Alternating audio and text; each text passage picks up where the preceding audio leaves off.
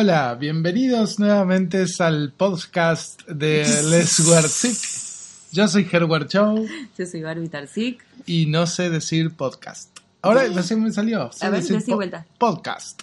Podcast.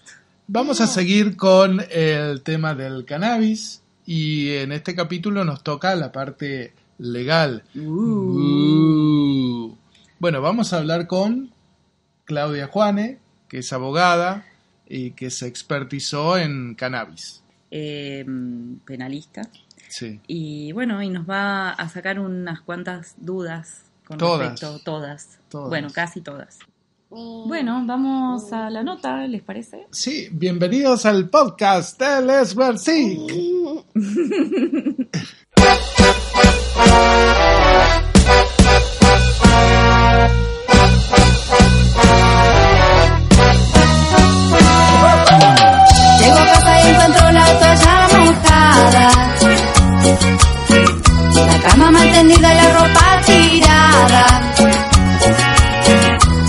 en la cocina botellas vacías.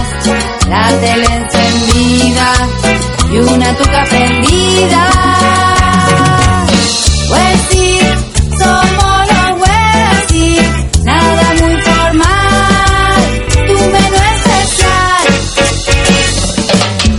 Entro al baño, llevo media hora esperando. Miroras en el espejo con cara de pato. Tantas cosas inútiles por todos lados.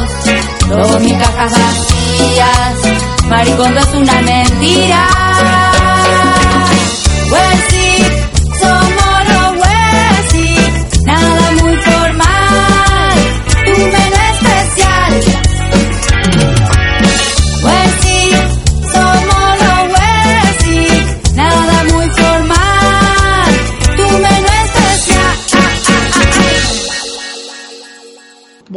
estamos acá en los Wersic, en Les Wersic.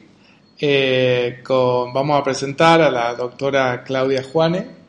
Ella nos va a contar un poquito qué es lo que hace y a qué se dedica, pero seguimos con, eh, dentro de este ámbito de, de la marihuana, del cannabis, de la parte legal.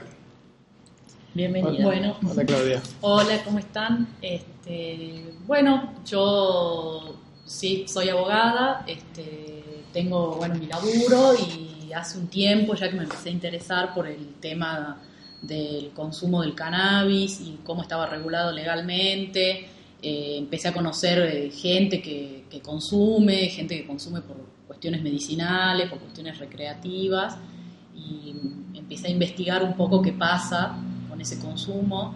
Este, bueno, yo me dedico al derecho penal ahí desde ese punto de vista es que yo encaro eh, mi curiosidad con este tema. No trabajo específicamente con eso, pero sí me empecé a interiorizar hace un tiempo y la verdad que me parece preocupante la situación de los consumidores eh, en este momento, sobre todo porque constitucionalmente no hay ningún argumento para que se penalice eh, una conducta que no afecta a ningún tercero. ¿Hay, ¿Hay un área del derecho que hable, bueno, sí de las drogas, todo eso, pero se está yendo hacia un área que hable exclusivamente de cannabis? Mira, eh, actualmente sí hay leyes que se refieren únicamente al tema del cannabis, eh, que es la, la ley que salió de cannabis medicinal, que bueno, todavía no está regulada, la ley 27 y algo, no me acuerdo ahora. Este, pero en realidad cuando se regula el, eh, las cuestiones que tienen que ver con, con estupefacientes, se regula todo junto en una sola ley, que es así, es la 23737, eh, y en realidad lo que hace la ley es eh, perseguir de conductas determinadas, porque la rama del derecho que se está abocando a eso es el derecho penal, que me parece que es un error, pero bueno, se está... se ¿Qué, derecho de- debería...? Y yo creo que en realidad no, o sea, el derecho penal eh, es una rama del derecho que tiene que aplicarse cuando existen conflictos que ya es imposible de resolver Y cuando es un castigo. y es supuestamente no, pero sí. Ahora, La ley, eh, esta 27 que habla, 27 y pico, Sí. Que habla de cannabis eh, medicinal, tiene, nos explicaba en, un capítulo la doctora Abigail Grosval que eh, tiene un vacío porque permite de alguna manera el consumo de cannabis medicinal eh, para enfermedades eh, que, supongo que estarán nomencladas, pero no está, pero sigue estando penado el, cultivo, sigue estando penado la tenencia o la, ¿cómo se dice? La, sí, la, tenencia. Eh, entonces, eh, bueno, no, no, la entiendo, ¿me podés explicar? Mira, eh, la ley esa, si bien sí significa un avance y en realidad es el reflejo de una respuesta a una lucha de muchos años, de muchos sectores, uno de los más conocidos y más visualizados son las mamás que tienen hijos que con algún tipo de patología que se trata con el cannabis o que alivia los síntomas al menos con el cannabis. Eh, por eso sacó esta ley. Eh, en realidad, si vos lo ves desde el punto de vista solamente legal, eh, no es un gran avance justamente por esta cuestión del vacío que te genera el hecho de que por un lado yo te autorizo a que ante determinada patología vos puedas consumir cannabis, pero por otro lado te impido conseguirlo, por lo menos legalmente, de, de muchísimas maneras. Entonces vos no podés tener una planta, no podés cultivar no podés hacerte tu propio aceite, si aceite es la manera en la que vos consumís o de la manera que sea que lo necesites. Eh, y al mismo tiempo no podés comprar, eh, comprarlo, comercializarlo es un delito más grave todavía que es tener y eh, conseguirlo legalmente implica una burocracia tan grande que ni siquiera te garantiza la continuidad del tratamiento. Y en este momento, no sé si existen, no, no quiero mentirle, pero la verdad que yo ahorita intenté buscar y no conozco casos de personas que hayan accedido mediante el método burocrático a través de un pedido a la obra social y demás, ni siquiera a través del pedido hacia el Estado y que lo haya conseguido y que haya sido un tratamiento constante que le permita realmente este, acceder a la salud, ¿no? que es básicamente lo, que está en discusión. Claro, y si lo hacen, están por fuera de la ley. La única manera de lograr hacer un tratamiento es hacerlo eh, por fuera de la ley, lo que te implica un montón de cuestiones. Por un lado, estar cometiendo una conducta en la que quedas muchas veces al arbitrio de los jueces, si deciden perseguirla o no perseguirla, en el caso de que... No, aparte estás expuesta, me imagino. Expuesto a, sí, expuesto a la persecución penal por un lado, y por otro lado, eh, no tenés ningún tipo de control eh, sanitario del, producto que vos estás consumiendo. Eh, si bien es cierto que hay muchos cultivadores solidarios y mucha gente que, que, hace aceite y que se arriesga, que generalmente empezó a hacerlo por una patología propia de un familiar y lo hacen con mucho amor eh, y con muchos cuidados, eso también es cierto que hay que reconocerlo que se hace en la mayoría de los casos fuera de un laboratorio, sin los controles que tendría que tener y que podrían tenerse si esto se legalizara. O incluso por lo menos poder hacerlo yo en mi casa con mi propia planta, que sé que es la que me funcionó, porque también es cierto, yo no soy médica, capaz que Avi les contó, que no cualquier planta de cannabis sirve o es la mejor para y determinados síntomas. Claro, y además que se extrae el CBD y se extrae el THC, que son como los dos componentes que pueden, claro, que pueden hacer efectos según lo que se necesite.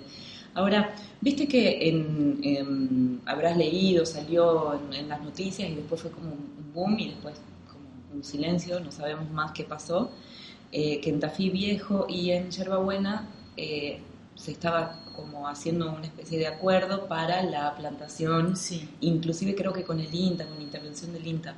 ¿En qué quedó eso? ¿Estás interiorizada? Mira, la verdad que no sé en qué quedó. Eh, sí, en el caso de que se lograra hacer, estaría enmarcado dentro de esta ley de cannabis, porque la ley eh, eh, que regula el cannabis medicinal no solamente regula la administración, eh, sino que también regula la investigación, que eso también era un problema muy grande que tenían toda la gente que, que se dedica a hacer investigación relacionada con la salud, farmacéuticos, médicos, químicos, etcétera porque al estar penalizada la tenencia y cualquier tipo de manipulación de la planta, era muy difícil eh, hacer estudios científicos que te permitan saber cuáles son los verdaderos claro, efectos. te cae la policía y no, estoy haciendo un estudio, claro. Claro, era muy, muy complicado. muy complicado. Entonces lo que hace esta ley es regular eso, que es muy restrictivo, o sea, no es que cualquier persona que puede presentar un proyecto científico y dedicarse a estudiar eso, eh, complicado, pero sí una de las eh, cosas que, que, permitiría es eh, que acuerdos, por ejemplo, con entidades na nacionales como el INTI, el, el, CONICET y los gobiernos provinciales se podrían realizar cultivos legales con fines de investigación. Claro. Eh, o sea que aún no soluciona. Sigue sin solucionar. Sí, sí. A ver, una pregunta como para ordenarme, por lo menos yo. Vos trabajás en la fiscalía. Sí. O sea, el fiscal el, o los fiscales acusan. Claro.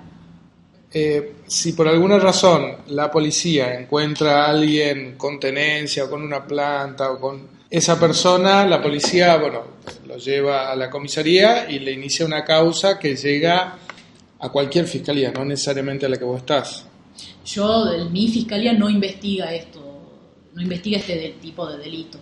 Ah. Nosotros investigamos delitos de lesa humanidad solamente. Ah, ok. Vos, vos particularmente claro. eh, te, te, interesaste en la temática de, claro, de no, no, no, yo me interesé por otro lado, por cuestiones personales, gente que conocí, qué sé yo, y bueno, me despertó la curiosidad de algo que Bien. aparte está como muy en este momento en boga y un reclamo muy grande que me parece legítimo. ¿no? Pero, pero sigamos ese, ese hilo, o sea, la policía te lleva a la comisaría, te inicia, inicia un, una causa, inicia la fiscalía, en ese caso hay eh, pares tuyos en la fiscalía donde inician la causa.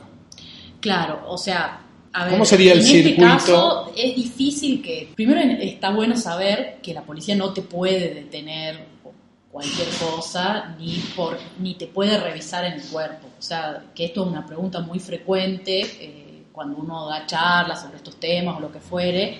Eh, si la policía me puede revisar, porque yo, por ejemplo, el en la calle. En la calle. Yo voy en la calle, tengo mi mochila y, y policía me pide que abra la mochila. No, no, tendrían por qué la policía hacer eso, en ningún caso.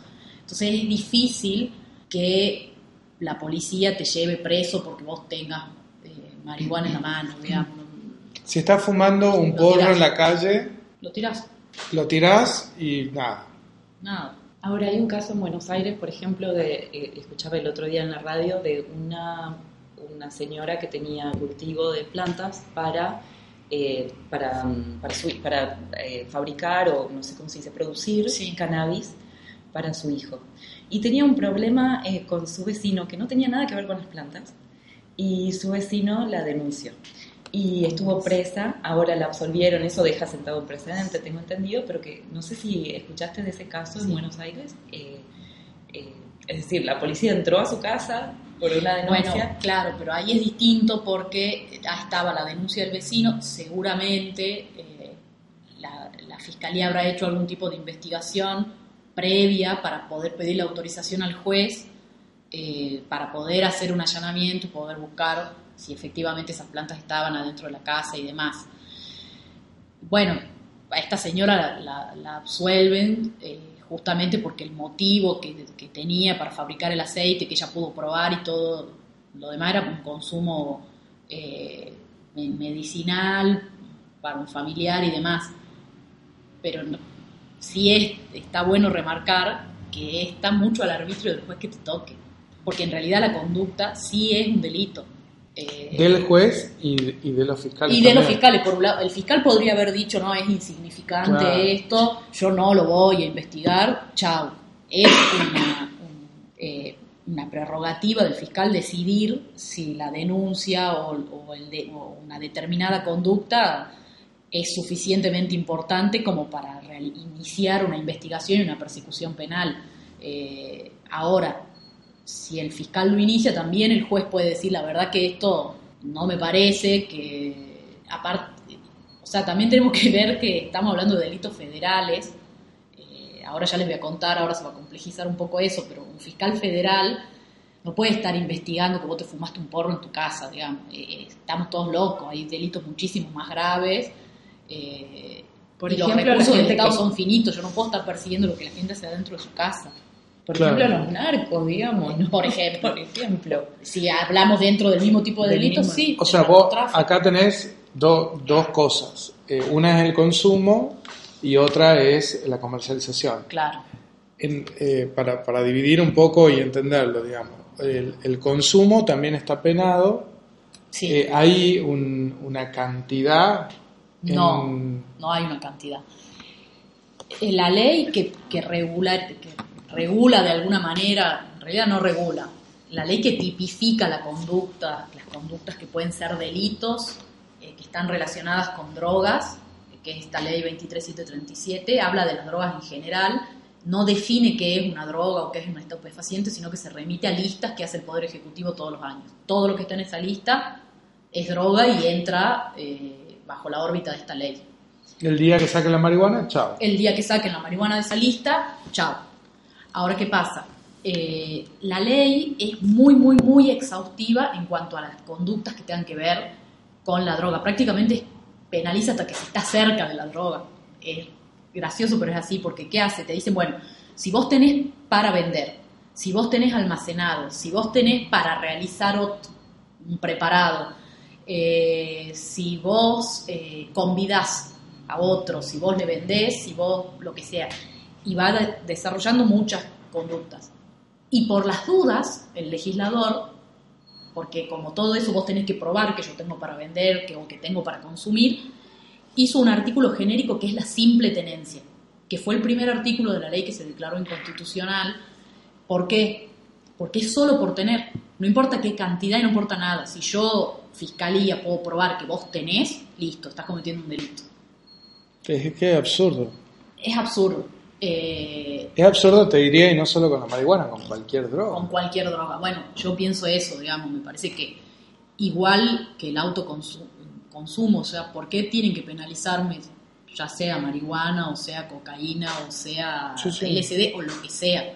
Si estoy haciendo. Si lo consumo yo en mi casa, ¿qué les importa? Sin afectar a otros. No afecto a otros. No, además estoy haciendo con mi cuerpo, tengo derecho a hacer con mi cuerpo lo que quiera, ¿no? Si se considera que eso puede tener algún factor problemático, conflictivo, me parece que son otras las áreas del Estado que podrían hacer foco en eso y ponerse a pensar, bueno, ¿por qué una persona de repente tiene un consumo problemático de una sustancia X?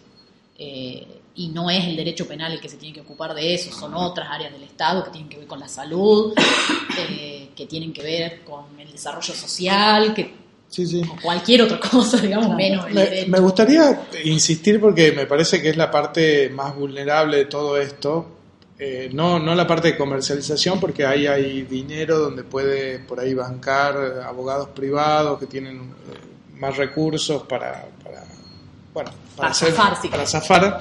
Pero digamos, la parte de consumo, que es cualquier persona que por ahí no tiene recursos eh, económico para afrontar todo un proceso que te haga el Estado. O sea, todo el Estado cae sobre vos cuando seguramente sos un laburante o, esto después podemos hablar sobre la cantidad de mujeres presas que hay por, por, eh, por transportar o por, distintas cuestiones.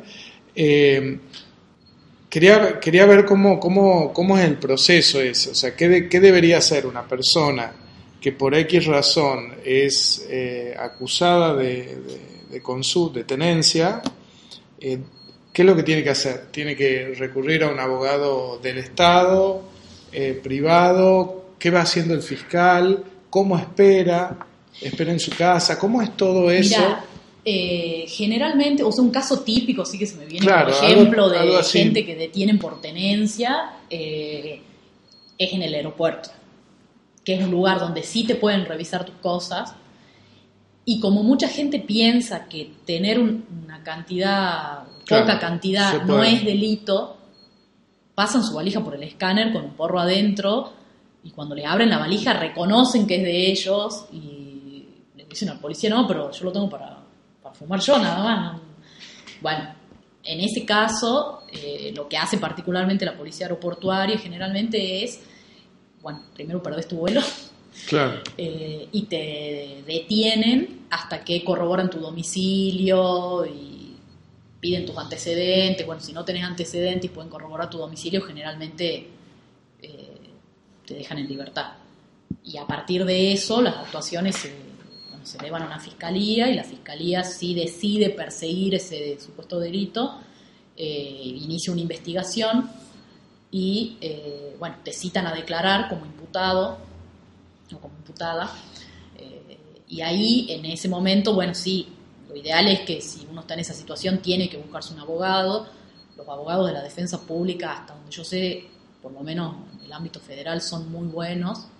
Eh, y, si no, bueno, un abogado privado, pero sí, tenés que asesorarte y además que es obligatorio que al momento que vos vayas a prestar declaración, vayas con un abogado, te hayas hecho asesorar.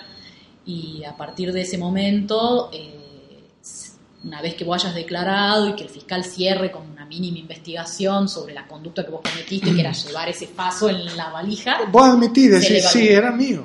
O en ese momento capaz que tu abogado te diga, no, decir claro, no, lo que sea. Mira, lo que yo recomiendo así como en general es no admitir nada, nada y que te sentes con tu abogado y pensés cuál es la mejor estrategia.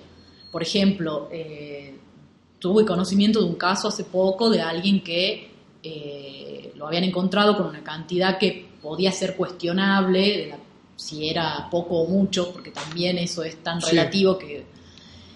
Eh, y se había descubierto eso porque habían hecho mal un allanamiento y habían descubierto eso.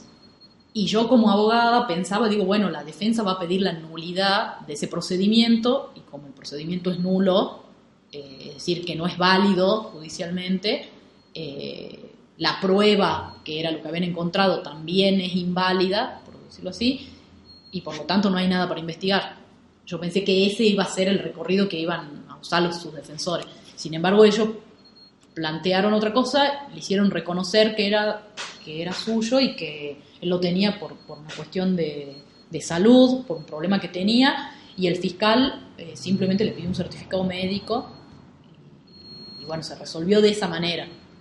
Eh, el, que, el que está todo el tiempo tratando con eso va viendo cómo lo resuelve. El tema es que en tanto y en cuanto no se legalice una conducta que no tiene por qué ser un delito, porque no hay razón de ser para que lo sea, eh, todos estamos al arbitrio del humor del, humor del fiscal, del juez y del policía de turno. Pero con un certificado que vos puedas justificar también. no, en, no, en, todos los casos. No en todos los casos. Porque es una cuestión de criterio, ¿me entendés? Ese es el problema. Y vos no podés quedar sujeto al criterio.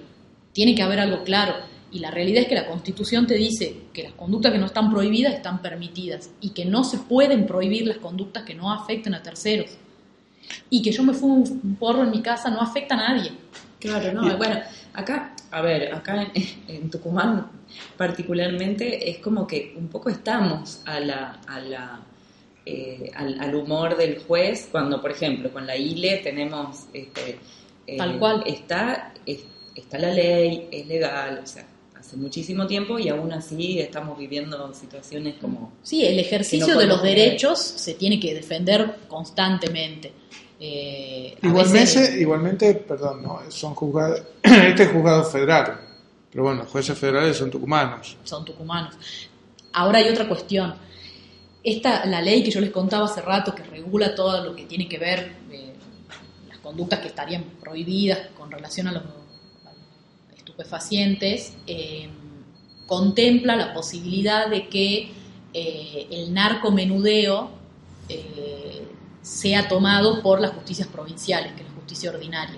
¿Qué es el narcomenudeo? El narcomenudeo sería eh, como la comercialización eh, de escasas cantidades, de pocas cantidades, que te vende un facito armado, ponele... ¿Y si te regalo también?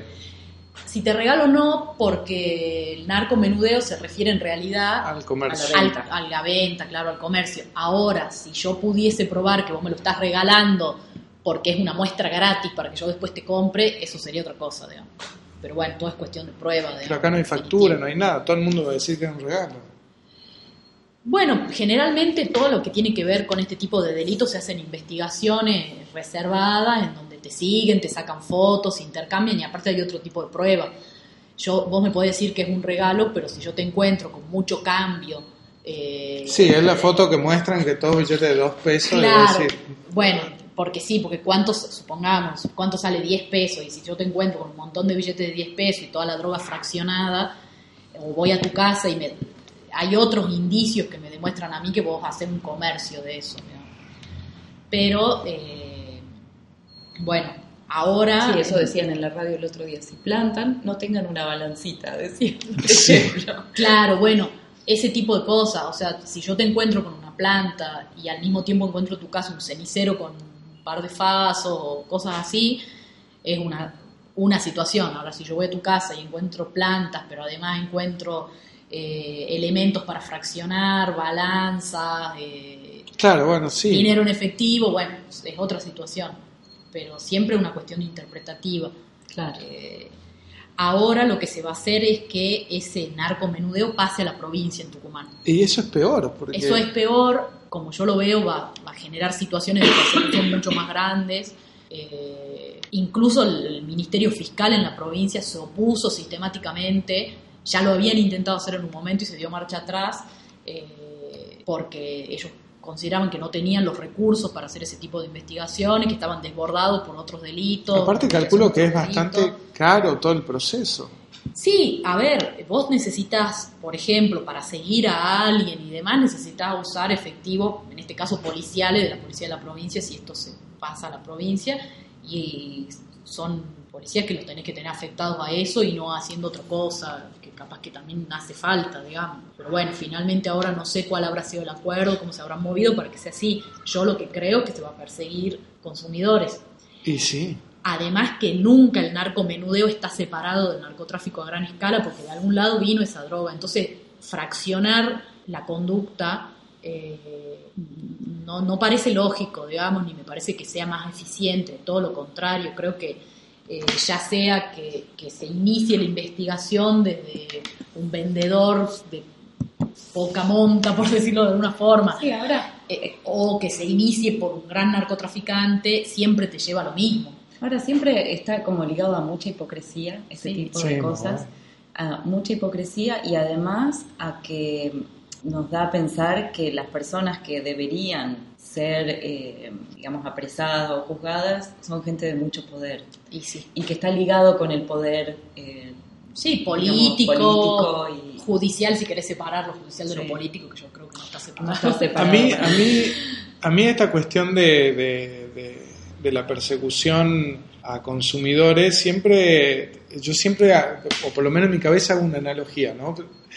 Es como eh, las cárceles privadas, eh, donde, donde las cárceles privadas, bueno, tienen que mostrar, porque son privadas, tienen que mostrar resultados. O cuando son las fotomultas que son privadas y tienen que mostrar resultados. Entonces, acá eh, cuando uno tiene que mostrar resultados con respecto al narcotráfico, en, cuanto a estadísticas y a una serie de cosas, eh, obviamente la manera más, no te diría más sencilla, pero la que más a mano está es la del consumo. Porque son estadísticas donde cuando vos las rascas un poco, te das cuenta que cuántos llegan a, a una condena real. Debe ser bajísimo. Es bajo, sí. O sea, no, tengo acá la estadística, pero si voy a decir de 100 casos de, de, de, narcotráfico que se inician, ¿cuántos llegan a una condena real? Y de esa condena real, ¿cuántos llegan a estar en la cárcel, en la cárcel realmente por eso? Entonces sí, hay. El tema es que siempre son los eslabones más bajos, o sea, estos son estructuras organizadas de poder, eh, criminales, digamos, cuando estamos hablando de narcotráfico, que están eh, organizados piramidalmente, si querés, y a la punta de la pirámide no se llega nunca. Por eso digo, a la hora de mostrar resultados, porque acá va a haber una persona encargada, o ya sea la fiscalía, que es, o lo que sea que esté encargada, o el Ministerio de Seguridad, que tenga que mostrar resultados, como está pasando ahora con claro. que dice mucho, dice mucho, pero cuando uno empieza a escarbar, eh, te das cuenta que eh, la mayoría son o, o personas que los perejiles, digamos así como sí, comúnmente. o mulas, eh, lo que se llama mula, o consumidores. Sí. Entonces voy a decir, chicos, pero todo esto no, nos sirve a, a, destruir el narcotráfico, o por lo menos organizarlo, el narcotráfico, que de alguna manera eh, es, yo creo que es utópico creer que el narcotráfico se va a terminar, pero sí de alguna manera regularlo, decir... Mira, yo creo que sí tiene que ser una tarea seria del Estado tener como horizonte eh, que no haya estructuras de poder que lleguen a ser eh, tan fuertes quizás como un Estado. Claro, paralelas. Paralelas, eh, y que sí se tiene que combatir el narcotráfico como tal lo que no quiere decir que vos no puedas hacer una regulación del consumo de sustancia que le permita a las personas que son consumidoras acceder de manera legal y sacarlos de ese circuito eh, que aparte deja de ser negocio, porque si vos lo legalizás deja de ser eh, negocio el narcotráfico, de alguna manera. Te hago una, una, pregunta que tenemos que, ir cerrando. Eh, tenemos un ejemplo súper cercano de regulación de cannabis en Uruguay. Eh, ¿Te interiorizaste sobre cómo, cómo está regulada la ley, y cómo funciona ya? Mira, eh, en Uruguay lo que tienen ellos es, eh, primero, una larga lucha, que también hay que decirlo, me parece re importante, de, de, muchos años y de muchas organizaciones y se fueron haciendo pequeños avances y ellos tienen clubes canábicos donde vos te podés inscribir y a partir de ahí poder tener un acceso eh, legal a la sustancia y sin que te persigan. Sin que te persigan y que con controles sanitarios y demás. Eh, lo cual a mí ¿Se puede cultivar? parece genial. ¿En Uruguay? No sé si se puede cultivar en Uruguay, la verdad no sé si está legalizado el, cultivo, no, quiero...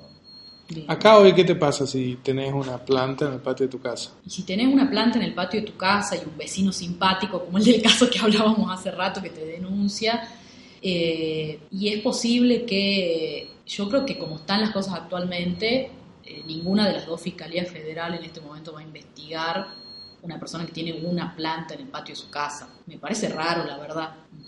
Eh, no, no, me parece que esté pasando eso, pero si decidiese cualquiera de las dos fiscalías impulsar una acción por eso, perfectamente podría estar sometido a un proceso, que aparte también, algo que yo ahí le cuento a la gente cuando damos charlas y esas cosas, y que estar sometido a proceso no es solamente ir a declarar, sino que vos vas a tener que pedir permiso cada vez que quieras salir de la provincia, capaz que no puedes salir del país, eh, te afecta por un montón de cuestiones. Eh, para conseguir trabajo también. Para conseguir un laburo. Eh, se van a enterar, si tenés laburo, se van a enterar en tu trabajo. la gente que tiene laburos, por ejemplo, que tengan relacionados con niños, es como bien sensible. Eh, o sea, todos los, muy complicado, todos los prejuicios se activan, cuando uno tiene un proceso. un proceso penal. Y capaz que finalmente no termina pasando nada legalmente, pero vos estuviste mucho tiempo un estrés tremendo, gastando plata eh, en abogados o lo que fuere, y eh, privándote de un montón de cosas, y, y realmente mucha de la gente que, pasa, por eso te dice, yo no puedo creer que me traten como si fuese un delincuente. Y, cuánto dura todo ese proceso? Y depende. Claro, depende, pero puede durar años. Puede durar años, puede durar años. Aparte de que vos estás como en la mira, o sea, no podés hacer ningún paso en falso, porque, a ver, yo te puedo decir que delitos cometemos todos prácticamente a diario. Eh, si el Estado efectivamente tuviese que captar todas las conductas que son delitos de todos los ciudadanos, eh, sería imposible. Se captan las conductas que son más visibles, los delitos más burdos, y es una cuestión, eh, por un lado, de vulnerabilidad. Sí, siempre caen los más vulnerables. Y por otro lado, azar. Entonces... Te, hago una última pregunta antes de cerrar. ¿Hay bibliografía que puedas recomendarnos? Sí, bibliografía que tenga que ver con lo legal, que es muy interesante, y un compendio que hizo el, el Ministerio Público de la Defensa eh, que es la Defensoría, digamos, a nivel nacional, eh, federal, que hizo un compendio de jurisprudencia, ay, no me acuerdo en este momento cómo se llama, pero si entran a la página del Ministerio de la Defensa, que es mpd.gov.ar, eh, ahí hay, tienen todas las publicaciones que ellos hacen y una es un compendio de jurisprudencia relacionado con el tema de, del consumo de, de droga y está dividido por la tenencia para consumo, el consumo personal, medicinal, el consumo en las cárceles, que es un tema muy complicado también. Eh, y también tienen ahora como una especie de manual eh, donde dan todos los fundamentos de por qué no debería ser un delito eh, la tenencia para consumo. Bien, bueno, tenemos esa bibliografía. Me parece que eso es lo más... Hay muchísima bibliografía, pero eso es lo más actual que tiene que ver con la situación de la Argentina y me parece que es un trabajo muy serio y que está bueno para leer. Y, y mi última pregunta es en relación a la condena. Tengo entendido que no necesaria por, por consumo, ¿no? no necesariamente vas a cumplir condena en la cárcel, sino hoy la tendencia es más a una cuestión sanitaria de... Mira, la, la, tenencia para consumo eh, tiene una pena que es escarcelable entonces, por más que te condenaran al máximo de la, de la pena, tiene una pena entre, no me acuerdo si seis meses y tres años. Una pena de tres años eh, es pasible de, una, de, ser condicional, o sea que vos no tendrías que cumplir pena en la cárcel, lo que no significa que no vas a estar sometido a un montón de restricciones en tu vida. Eh, seguramente te van a obligar a hacer un tratamiento que posiblemente no necesites y que no quieras hacer. Eh, no vas a poder consumir bebidas alcohólicas, vas a tener restricciones horarias para salir de tu casa, lugares a donde no vas a poder ir, eh, te pueden llegar a pedir que te hagas análisis para ver si no estás consumiendo. Eh, durante muchos años y si llegas a cometer un delito... Claro, va a tener que ser el ciudadano más ejemplar del mundo. Claro, y, parecerlo además. Y parecer. No solamente ser. Claro. entonces, no hay muchas condenas, creo que no hay condena en los últimos años por tenencia para consumo. ¿Y qué pasaría si, si la ley se o sea, la ley beneficia todas estas cuestiones de la cannabis y vos estás eh, en un proceso? ¿Cómo, es la cuestión de...? Siempre se aplica en cualquier tipo de delitos eh, la, ley más, benigna, Pero para adelante... No importa, cuando es más benigna se puede aplicar retroactivamente. Lo que no se puede retroactivamente es cuando perjudica a la persona que, está siendo juzgada o que ya fue condenada. Si de repente se legaliza una determinada conducta, aunque estés cumpliendo condena, te tendrán que dejar en O sea, si, si en, enero de. Yo estoy en un proceso, en enero del 2020 se legaliza, ¿yo quedo en libertad? Sí. Eh, tendría que hacerse un dictamen diciendo que bueno que la conducta ya no es perseguida por el Estado y no tiene razón de ser que se siga. Claro, una locura, o sea. Bueno, todos los caminos conducen a la legalización. Sí, lo que sí es importante es mantenerse organizado, participar cuando son las marchas, eh, interiorizarse, informarse y, apoyar eh, las distintas actividades que se hacen en torno a esto.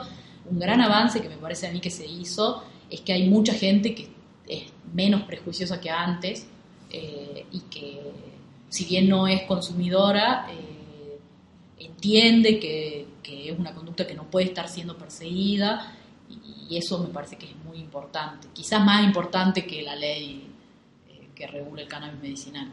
Eh, el cambio de Lo mentalidad en la calle. Sí. Todavía, aunque eso se avanzó bastante, tienen mucha discrecionalidad para hacer con los chicos lo que quieran.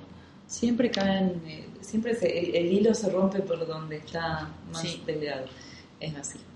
Bueno, Vamos a despedirnos. Bueno, muchísimas gracias Claudia, esperamos eh, que se legalice y, nada.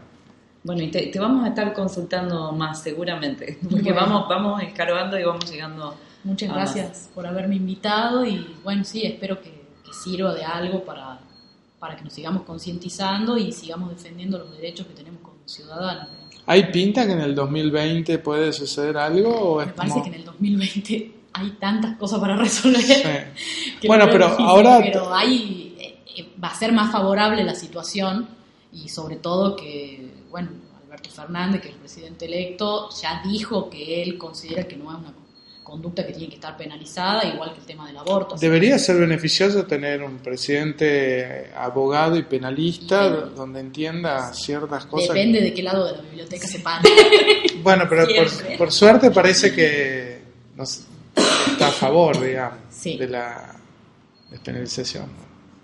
Bueno, muchísimas gracias por, tu visita y, y, bueno, después nos recomendás eh, gente para seguir con estos capítulos. Dale, gracias. Gracias a ustedes. Chao, chao.